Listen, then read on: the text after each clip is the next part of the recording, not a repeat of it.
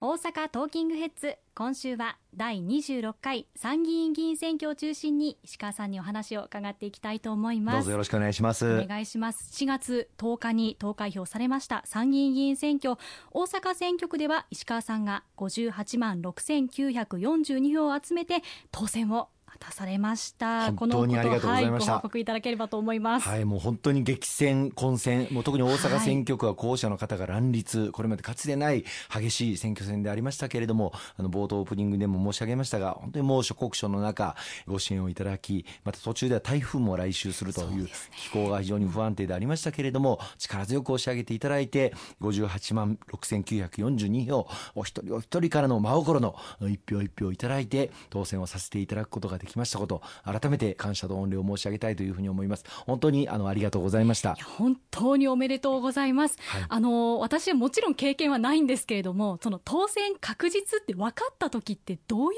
気持ちになるんですか？本当に感謝の思いでいっぱいですね、はい、あの今回厳しい選挙の中ではありましたけれども夜8時の時点で当確をテレビ局から打っていただくということにもなりました。あのそのような大勝利を飾らせていただいたことに心からの感謝の思いでいっぱいですしあの身の引き締まる思いでしっかりと仕事をしてご恩返しをしていかなければいけないなという思いでございます。またあの党全体といたしましても公明党は7つの選挙区に候補者を立てさせていただきましたけれども、はい、東京埼玉神奈川愛知大阪兵庫福岡とこの7つの選挙区全員当選を果たさせていただくことができました、はい。特に最も情勢が厳しい、えー、まあ想定でありました兵庫県我が党として伊藤孝恵さんを候補者として擁立したんですけれども、はいね、この伊藤孝恵さんも、えー、思いがけず夜8時の段階で当確を NHK からも打っていただくということになりまして、はい、大勝利をさせていただくことができたこと改めて感謝を申し上げたいというふうに思います。合わせて比例区でも6議席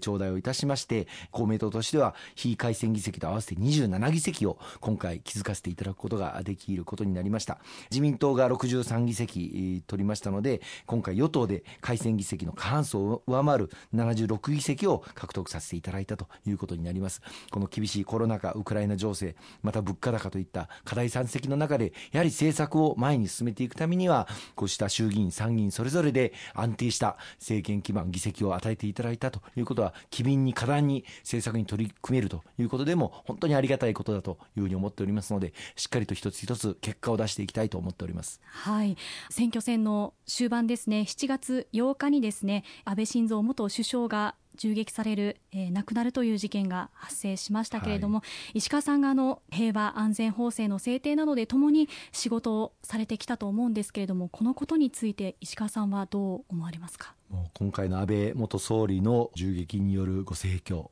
残念でならない思いでいっぱいでございます、はい、もう痛恨の極みとしか言いようがないですね。あの日本の政治史においても極めて大きな役割を果たされた、はい、えー、この安倍元総理を失ったこと国家にとっての大きな損失だというふうにも思います。でまた私個人にとりましても前職外務省時代総理通訳をずっとやらせていただいてきたんですけれども、はい、まあ、アラビア語の通訳として、えー、安倍第一内閣の時に総理にお使いをして中東から来られる要人と懇談会談をされる安倍総理の通訳もさせていただきましたしまた中東訪問にも同行させていただいて一緒に仕事をさせていただいたそうしたご縁もありましたので大変にさまざま可愛がっていただきました。あの石川君とまた中東に行きたいねということもずっとおっしゃっていただいてきた、はい、まあ、その言葉も残念ながら実現を果たすことができない、えー、状況になってしまいました。本当に残念でならないあの思いです、はい、まあ、外務省時代の思い出で言いますとあの安倍、えー、総理はですね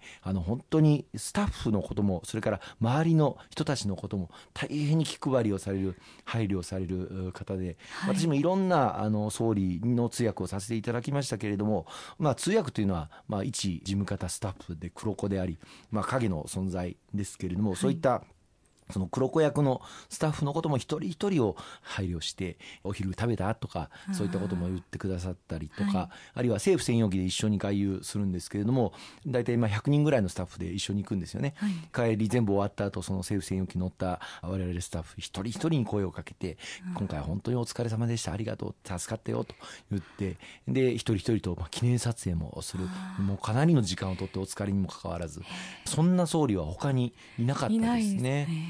でまたあの外交については本当に力を尽くされた、まあ、日本の総理がもう十何年、20年近く訪問したことがない国にも訪問して存在感を示していただきましたし、またその相手の、まあ、大統領であったり首脳であったりとかとの会談でも、本当にあの、まあ、安倍元総理のそのキャラクターを生かして個人的な信頼関係を構築することに日頃から気を配っておられて、まあ、我々外務省で仕事をしていたあの身としては本当にやりやすいこの外交を広げていくという意味ではやっぱりトップセールスが非常に大事ですので、はい、総理自らその外交を動かしていただけるというのはあの外務省としても本当に仕事が幅が広がりましたしあの日本の国益を大きく高めていただいたあの方だったというふうに思います。あのそういったあまだまだ国際社会の中における日本の価値観を高めていただける方であっただけにですね、はい、なおさら残念でならない思いですね。でもう一つは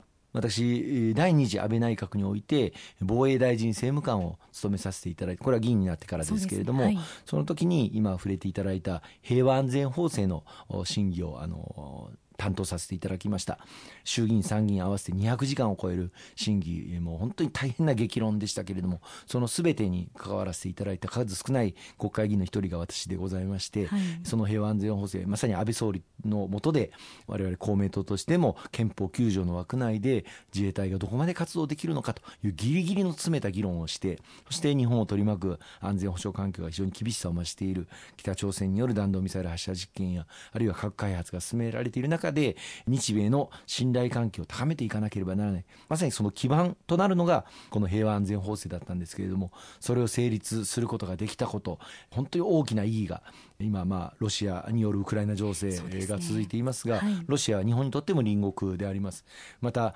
軍事力を強めているまあ中国。また南シナ海東アジアにおける力による現状変更の試みがなされている中にあって日本の平和と安定をどのように確保していくのか国民の皆様の生命財産まさにこの平和安全法制によってその土台となる基盤となる体制が整備されたというふうには思っています。一緒に仕事をさせていただいた繰り返しになりますが安倍元総理を失ってしまったことっていうのは残念な思いでいっぱいですしそのまあ意思をですね少しでも受け継いで頑張ってまいりたいというふうに今は決意をしております。はい、本当にそうですね。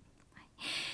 あの与党というと憲法改憲勢力何とも言われますけれどもこれについて石川さんはどう思われますかね？あのよくマスコミはこの国政選挙が行われるたびに改憲勢力があ、まあ、3分の2を得た、得ないということを注目されるんですが、はいね、改憲するかしないかっていうのは一つ一つの憲法条文に即して果たしてどういう憲法の修正あるいは可憲あるいは改憲が必要かという議論がまずありきだと思います。あの数で3分の2あるから改憲が行われるというものでは全くなくてですねどの条文が果たして今の日本の社会の中において不十分なのかあるいは国民に不利益をもたらしているのかそしてどういった理由で改正をしなければならないのかそしてその改正をするためには国民投票で過半数を得る必要がございます、はい、その国民の皆様大多数の国民の皆様にご理解をいただいて賛成をいただけるようなそういった会見の条文というものをしっかり国会で準備をしていかなければならない、まあ、おかげさまで今年になりましてから